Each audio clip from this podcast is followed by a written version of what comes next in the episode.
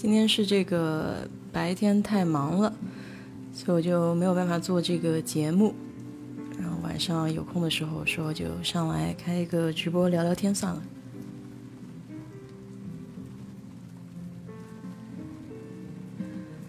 刚才跟 Amy 刚刚打完电话，刚挂掉，她要去朋友家吃饭。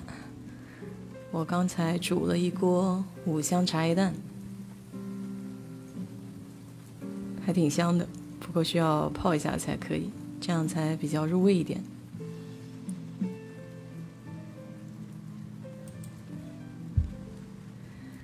嗯，这个礼拜的事情还挺多的，今天正好有个。租房子那边的邻居又给我打了电话，说他们家那边也开始漏水了，但是不是从那个天花板，是从厨房底下地上开始漏。然后我说，这会不会是这个租房的这边他没有把水给吸干净？结果我给房客说的时候，他又跟我说他这边也还一直在漏，我还以为是房顶在漏，后来他说是厨房里面也不知道哪儿有水，反正就是事情比较多了，嗯，慢慢解决吧。晚上趁着空的时候还去游了一个泳。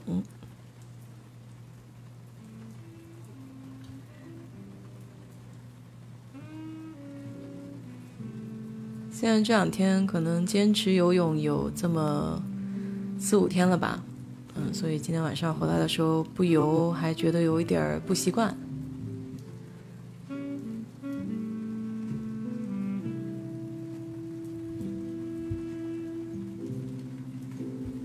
其实水温还挺好的，因为到夏天的时候，白天这个游泳池的水被晒了一天，还是很温暖的。所以到傍晚的时候没有太阳，然后下水感觉还很舒服。就是这两天我那个树叶子没有捞出来，也不管了，这个捞树叶还是一个体力活。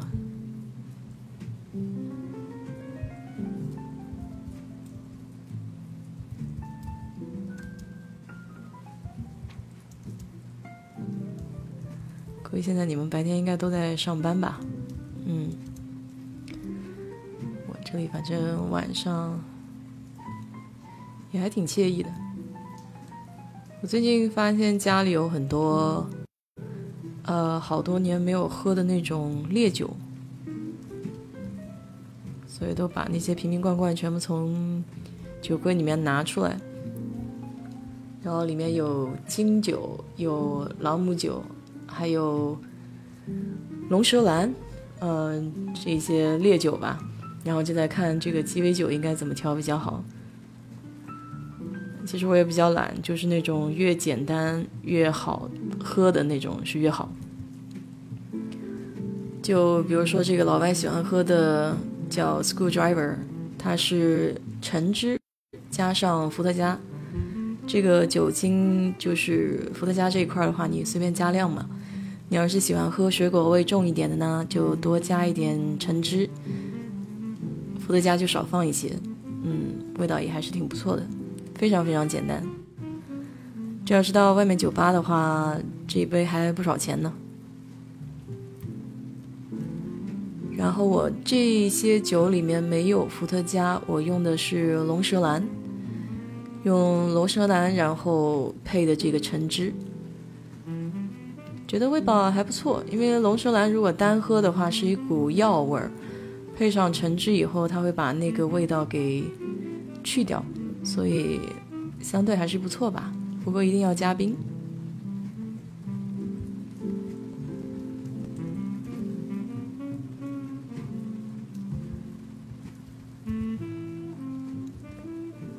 刚刚 Amy 还在问我什么时候到拉斯维加斯那边去找他呢？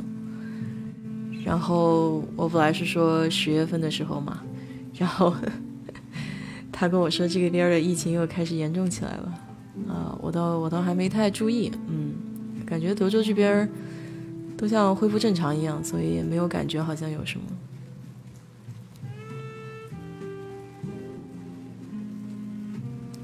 哎，我这个要找我这个链接还找不到。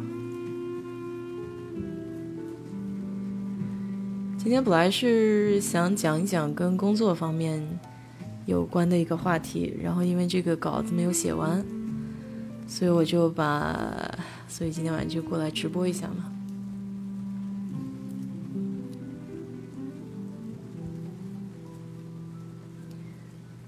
其实我发现五香蛋是一个挺好吃的东西，不知道你们在国内有没有？嗯，坐在那个路边是吧？就是以前我小时候，我经常是看到有一个，嗯，怎么说呢？年长的长辈，然后他们会在路边架一个小炉子，然后上面有一锅，有一个那种像铁锅啊，还是铝锅那种，然后一锅里面都是五香鸡蛋，你可以坐在那个小凳子旁边吃。然后那个包括汪鸡蛋也是这样，嗯，啊，想想看还挺怀念这个路边小吃的。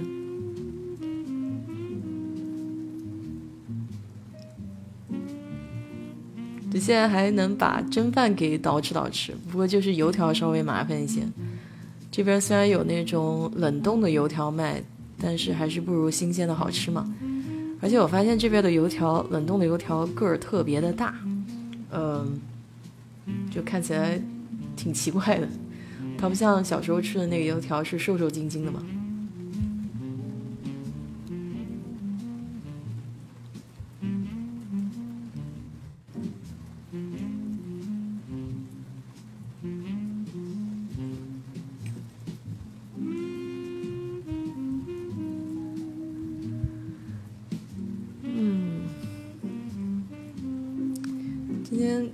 上会连会，就一直都不停，觉得还是有点儿，有点儿就是头晕的。如果要是一直这么开会的话，而且关键是早上的时间其实是你最精神的时候嘛，也是你最能够干活的时候。结果一开会，戴上耳机，被别人嘚不嘚嘚不嘚的 就嘚晕了，想不起来自己今天要干嘛了。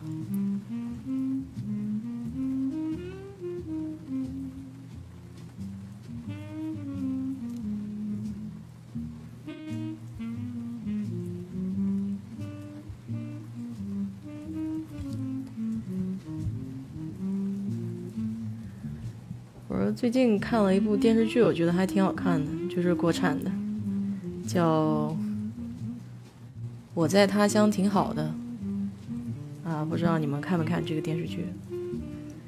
因为其实它剧集比较短，但是它现在还在连载嘛。我上个礼拜还是上上个礼拜一口气把八集先全看了，结果八集看完了以后，就等下一集就等的特别累。好像是每个星期只更新两集吧，然后这个等这个九和十等了半天，啊，今天才看到它更新了，反正九和十还没看呢，过一会儿等这个直播结束了就准备过去看一下。为什么觉得这个电视剧拍的比较好呢？嗯，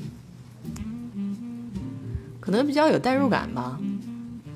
一个就是说他把一些。呃，比如说悬疑的这个概念加在里面，是吧？这个小女孩一开始自杀了，然后你也不知道她为啥会自杀，然后再接着就是几个朋友之间的感情嘛。有些时候我觉得讲友谊的这种片子是很容易有代入感的，包括大家都在外地，是吧？每个人的这个境遇也不一样。那有一些做的比较好的呢，有自己创业的。那有自己的烦恼，对吧？有自己创业，你自己做老板，虽然外面看着光鲜，但是你到人前的话，还得求爷爷告奶奶的去催钱催账找项目，从头到尾都得自己负责，这也不是一件简单的事情。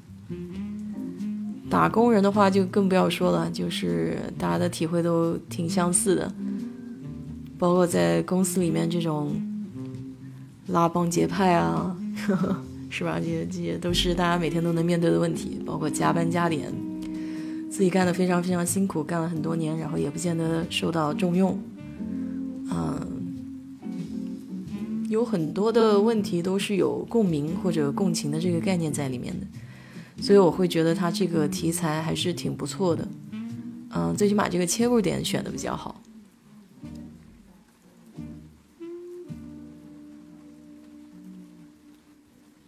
而且它涉及的话题也比较广，友情、爱情、工作、人生、家庭，嗯，都有涉及到，包括还有这种身体健康的问题。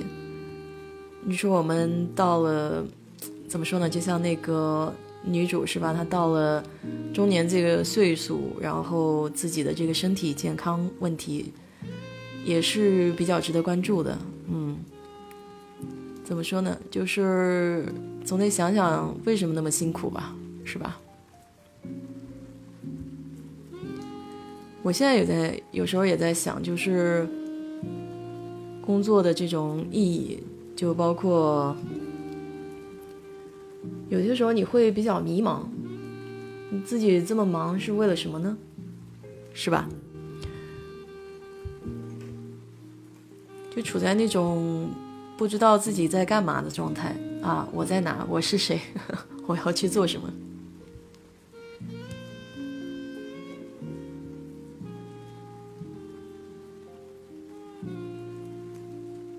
其实上中学的时候，你会想这些问题。我不知道你有没有在过去的经历中想过这些事儿，比如，你想过为什么我是我？为什么？为什么我是在这样的家庭出生？为什么我父母是我父母？为什么我身边的人这些这些人会成为我的朋朋友，而不是另外的一拨人？就有很多问题吧。当时上中学的时候，自己就一直在想这些事儿，当然也不是说一定能想出一个为什么，也不是说一定能有一个什么答案，但是你自己就不自觉的会。去质疑这些事情，甚至有时候会比较天方夜谭哈。就比如说会想，是不是这个地球是一个别的外星人的实验基地？那我们经历的这些人生呢，都是被模拟过的，就是说，甚至是这个计算机模拟出来的。啊，你的人生轨迹已经是被定好的，将来所有的事情都是有一个定数。很多吧，我觉得很多这些问题都是挺有意思的，不是说非得要一个答案，但是自己有时候想一想，胡思乱想一下，也觉得蛮蛮好玩。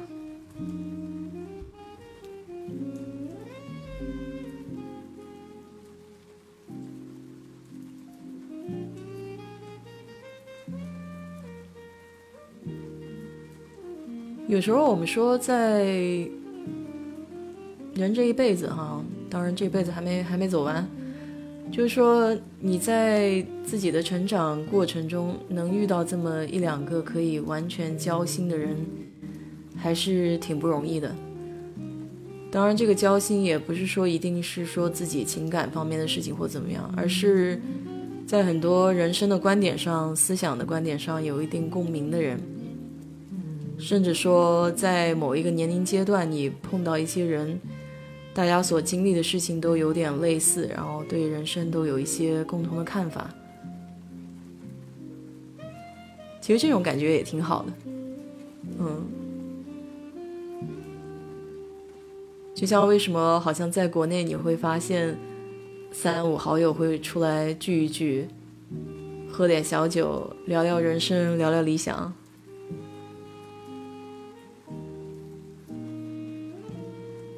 是件蛮开心的事事情，说实话，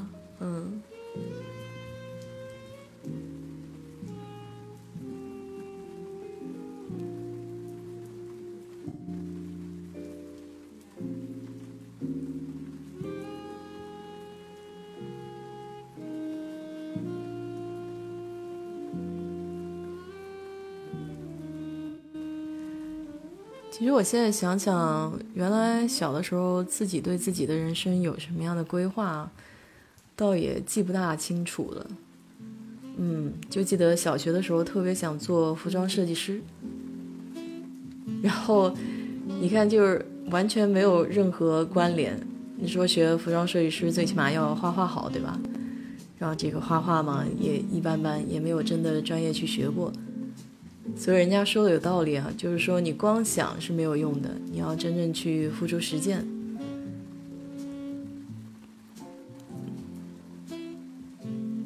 有工会吗？什么叫工会？不好，我是一个外行人。对，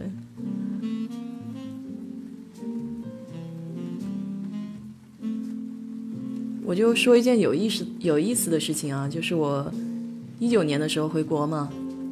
然后不是去那个家附近有那种按摩的地方，算是一个比较正规的，像中医的那种按摩堂一样。然后就在里面碰到一个小孩儿，就就很年轻一个小伙子。然后后来是他给我按的，然后我们俩就聊天嘛，就聊得贼开心。嗯，后来这小伙子没在那个按摩的地方再做了，我们俩当时有加微信。然后我现在就看着他的，我看着他的微信朋友圈，就一步一步看他画画，从这个刚开始这个零起点吧，然后到现在可以在这个呃朋友圈发的那些图片已经是相当相当不错了。他几乎每天都会画一画东西，所以我我也非常非常佩服他这种坚持不懈的精神。嗯，对自己喜欢的事情，他能够付诸行动，就有些时候对我来说还是一件比较欠缺的事情。就是说，嗯，某一些东西可以坚持得住，但是某一些东西的话，好像就缺乏这种韧性。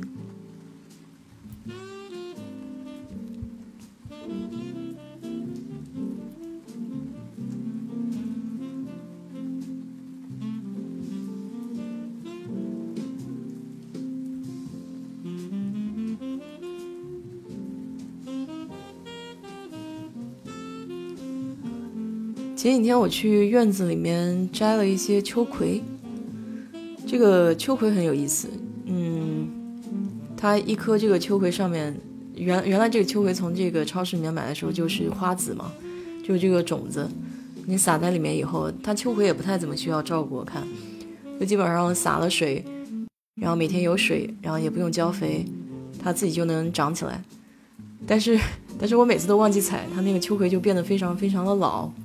然后用刀切的时候是有点切不动的，像这种切不动的话就没有办法再做菜了。那老美这里这个秋葵的话，他会喜欢做 gumbo，就是路易斯安那那边有一种汤，有一种海鲜汤，他会把这个秋葵切成圆柱状的放进去。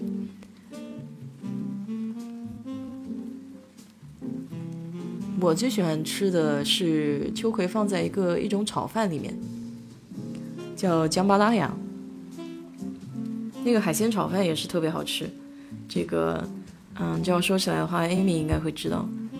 我在拉斯维加斯的时候是有一家叫 South Point 的酒店的一楼，它有一家是专门吃生蚝的地方。然后那时候我们吃了生蚝，然后还点了一个姜巴拉雅，就那个姜巴拉雅就特别特别的好吃嘛，因为海鲜非常新鲜。然后再加上一些番茄酱，然后它吃起来就是很很符合我们亚洲的口味。所以我说，在美国其实也怎么说呢？虽然它它美食它没有办法跟中国比，但是有部分啊，有部分这种口味，特别是这个 Cajun food，路易斯安那那边的吃的，呃，就是黑人爱吃的那些食物，我觉得还蛮符合我的口味的，最起码我觉得都挺好吃的。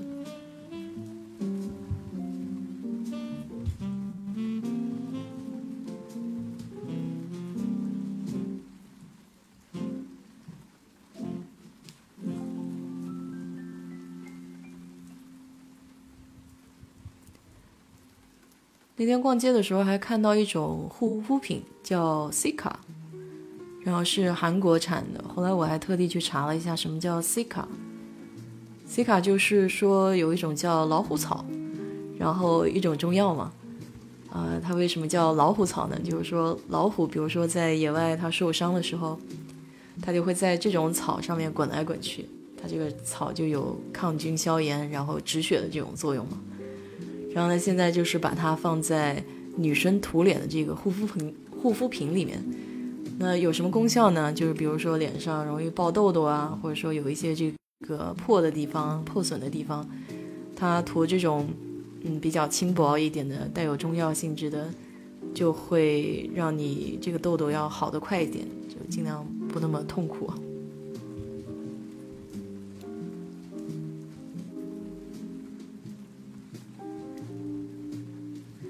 其实我发现涂油是比较管用的，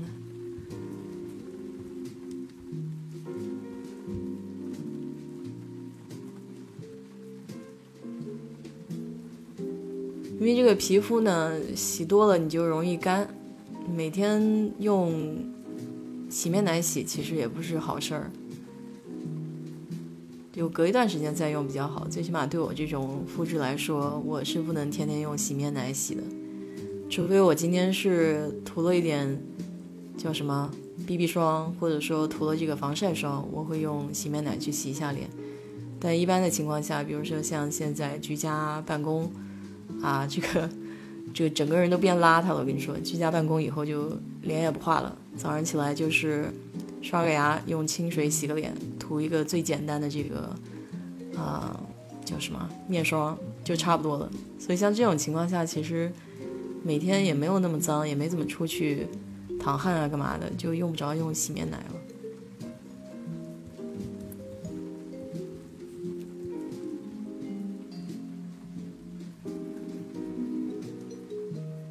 嗯，想着明天早上就有五香鸡蛋吃了，感觉还是挺好的。我煮五香鸡蛋的时候不喜欢剥壳。我爸煮的时候就特别喜欢把壳给剥了，因为他煮完了之后还要放在这个啊煮的那个酱油水里面泡嘛，就是有各种香料的水里面泡，所以他觉得那样会更加入味。那我就喜欢看那个鸡蛋上有花纹，就五香蛋煮了一定要有那种花纹才比较好嘛，所以我煮五香蛋我是不喜欢剥壳的。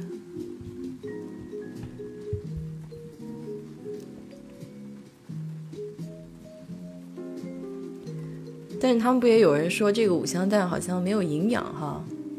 这个我我也就不知道怎么说了。嗯，白水蛋，告诉你一种白水蛋的吃法。那白水蛋其实是要蘸醋吃，白水蛋的蛋黄蘸醋吃的话，会有一种蟹黄的味道。你下次可以试一试。这是因为我在这边就吃蟹黄很不容易吗？就只好靠这个。靠这个鸡蛋来解馋了。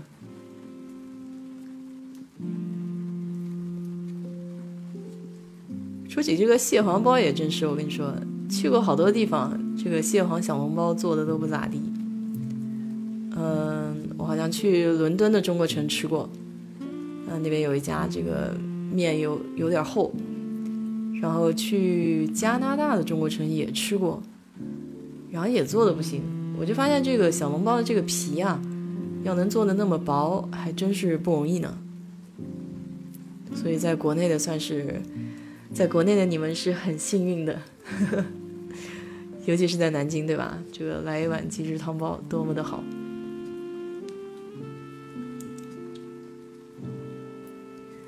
我跟你说，就连就连我们家楼下那个汤包店，都不是说什么隐式汤包了。就一个名不见经传的淘宝店做的都要比这边好很多。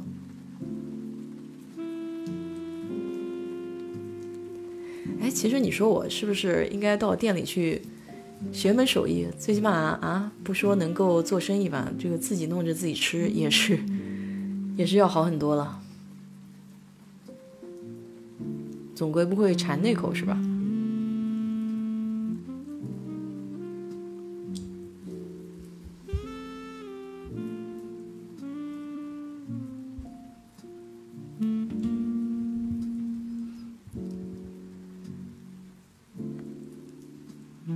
还有家里种植物这个事情也挺逗。这个家里种植物，我也有个朋友家里种了好几个植物，然后就经常容易死，就是他就养不活这个植物，很有意思。所以我说这个门门都是门门都是行道，行行都是门道。哎呀，这话都不会说，行行都是门道。就是说，你看这个养植物这个事情吧，你也得看这个植物该怎么养，它有什么样的习性，也得要按照它这个习性来。我想可能是因为他那个房间里面通风不是特别好，因为你知道，在美国基本上靠中央空调，不怎么开窗户嘛。然后再一个，你想植物嘛，总归喜欢要一点光照啊，要一点通风的地方。反正我发现，在家里养不好的植物，你移移植到这个院子里面都长得特别好，有自然的这种风啊、雨啊，就可以浇灌它们。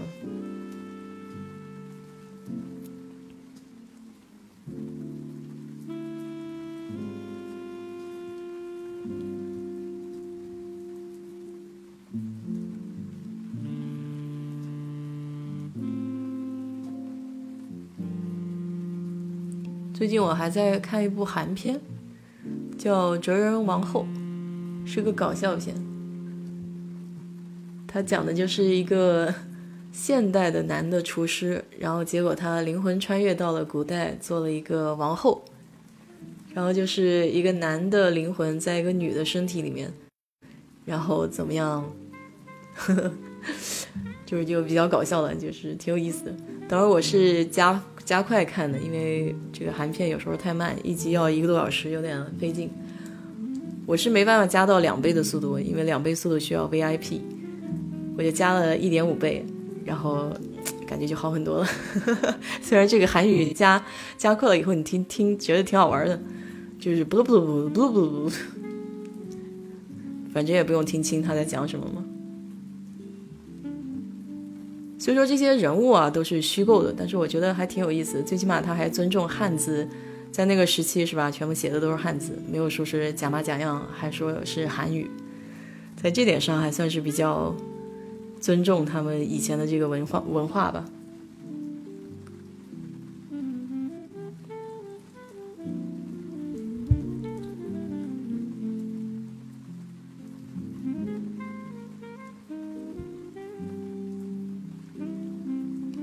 待会儿这个直播结束，我就准备去把我在他乡蛮好的，我在他乡挺好的这个把这个九十给看了。不知道你们有没有看这个电视剧哈？推荐一下，可以看，觉得还是不错的，是部良心剧。呵呵呵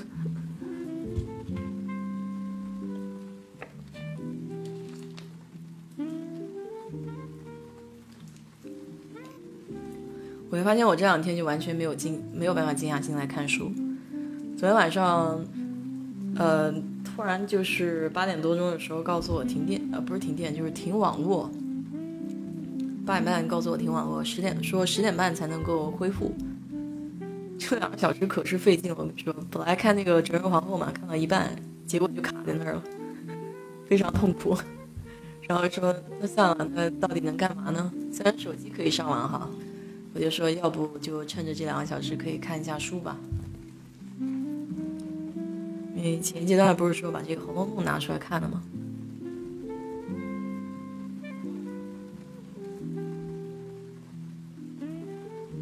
后来我就发现，哎呀，看了两页就看不下去了，有点痛苦。就是你知道，我这个精神比较集中的时候，都是一阵一阵的。嗯，有一阵子就特别特别爱看书，什么事儿也不喜欢干。有一阵就是特别特别看不进书，就完全一个字都看不进去。你像我现在，我昨天晚上在看这个《红楼梦》，我就看两页就看不下去了，因为正好他们又是在那个什么吟诗作画，是吧？讲这个诗社的事情，然后大家你一句我一句这个诗，哎呀，所以说我平时其实，其实我喜欢看宋词，嗯。我觉得宋词挺有意境的。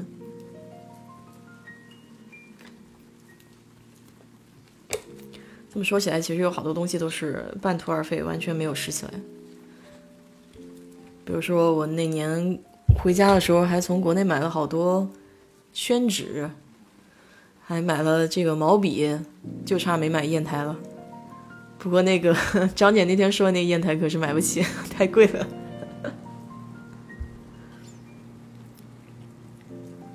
就这毛笔字，呃，大概有个一两年没没练了。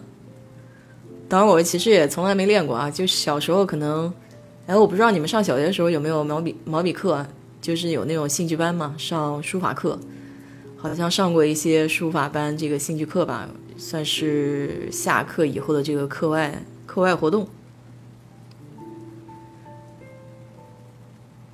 就在那时候算是练了一下，但是其实其实没有专门的去练。但我跟你说，练毛笔字还是挺好的。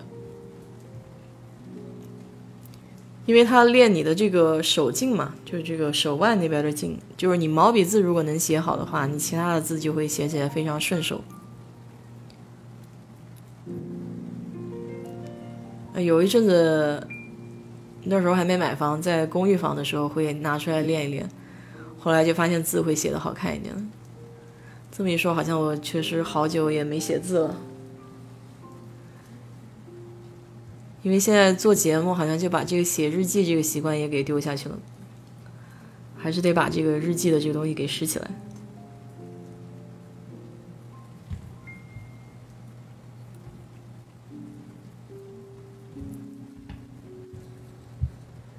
哦，顺便说一下吧，好像今天有人在群里面问那个说休斯顿有没有 IT 行业哈？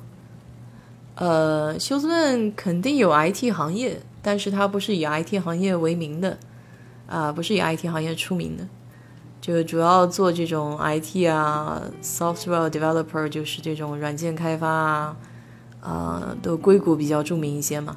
如果真的要在德州境内找 IT 工作的话，一个就是我会觉得奥斯汀会好一些，然后还有一个就是达拉斯，啊，休斯顿不管怎么说的话，还是以石油为重的一个。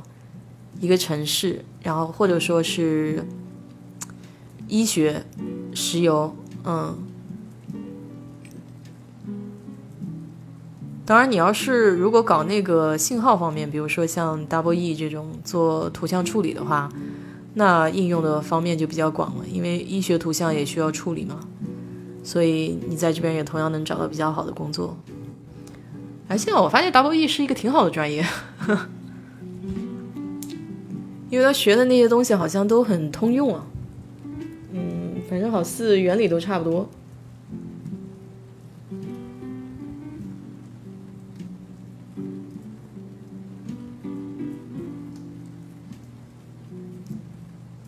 现在不是抖音上面经常会出一些视频，跟你说，呃，接下来未来十年到二十年什么样的行业会比较好一些？你应该怎么样取舍是吧？在这个职业方面，说实话，我也在看这个。我自己的观点啊，我是觉得怎么说呢？因为我不是一个我喜欢这种科技方面的东西，就也喜欢这种前沿的一些科技，但是我并不是很想就是进入那些行业。是因为这种东西变迁太快，嗯，我更宁愿说一些不变的东西，比如说这个，像这应该怎么翻译啊？比如说搞搞流程啊，啊，搞这种质检啊，就是一些不变的东西，对我来说的话更有吸引力一些，就是长期来讲的话也会稍微稳定一点。当然，如果你能把比较前沿的科技给应用到传统的行业，我认为也是一个不错的出路，也挺好。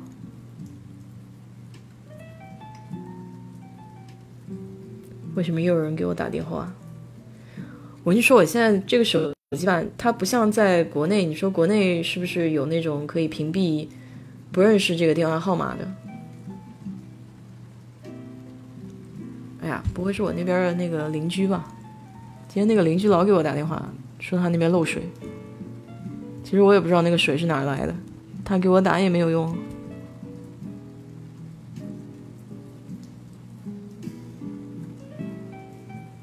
嗯，很有意思，可能是他，可能是这个邻居。就是我我这边漏水，他那边也漏了，因为这个连排的嘛。然后关键是关键是现在不知道那个水是从哪来的，因为是顶上漏，然后顶上不是已经封了吗？结果他厨房又在漏，然后告诉我厨房这个水就流到他们家那边去了，我也完全搞不清楚这个水是哪过来的。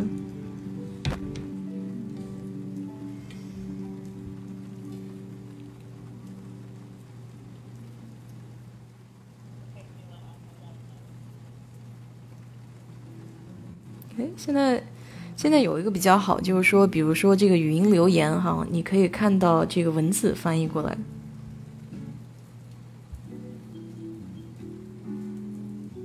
像我现在这个语音留言的话，直接它底下就会有一个文本翻译，你也不一定要听他说的，但是他就是把这个字翻译过来。我想这个微信里面好像也有这个功能，就是特别是你语音讲话的时候，它还可以转文字。你知道吗？这个专业也是非常非常好的一个专业，就是语音识别。原来我上在这边上学的时候，我的室友他就是语音识别的专业，现在可吃香了。因为当时我那个学校，他那个实验室是一个非常非常著名的实验室，就带他科研的那个老板，在这个行业领域里面是比较前沿的，算是做的一个大牛。所以他们实验室出来这些学生都在硅谷或者西雅图那边比较好的公司里面嘛，或是微软，或是那个谷歌，都做的不错。而且包括你看，现在国内也是比较注重这一块了，就是语音识别。我上一次看到有一个很有意思，就是做这个视频的模板，挺挺牛的。就是你比如说你录一段话。他会他会跟你说，就需不需要这个 AI 自动给你做成视频？它是自动根据你说话的那个转转成文字，然后再根据文字去识别你文字的内容，再跟文字的内容搭配相应的图片，再制作成一个视频。其实这里面有很多科技在里面，是非常非常有意思的。我自己非常喜欢的一个方向就是，嗯，那个叫什么？OK，怎么翻译？它是文字情感识别，就是在根据一段文字里面，你去识别它的感情是什么，就是它它的这个情感背后的情感是什么，我会觉得更有意思。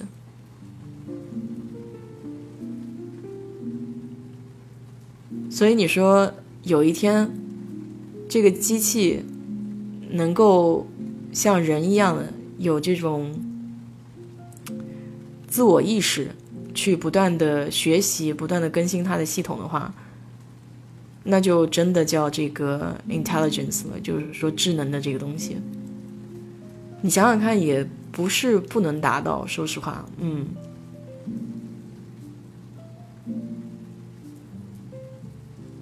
当然了，它最后带来的影响到底是什么样的，还是有值得探讨，是吧？尤其是那个前段时间，不是贝索斯像这些有钱人都坐这个叫什么飞上天去嘛，就是飞到这个外太空去看一下这个地球，是吧？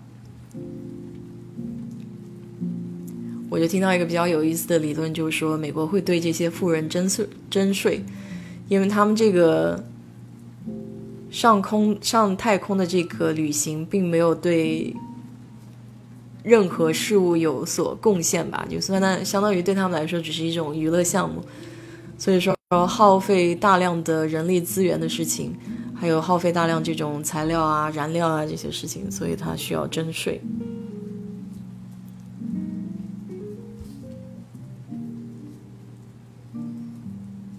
嗯，我觉得这个话题其实还挺有意思的，有值得更深入的探讨。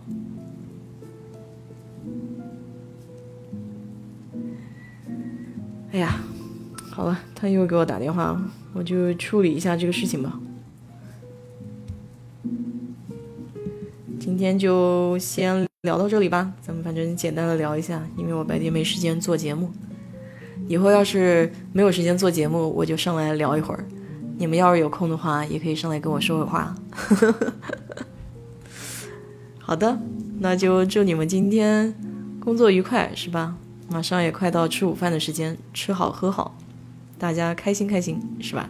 嗯，好的，拜拜。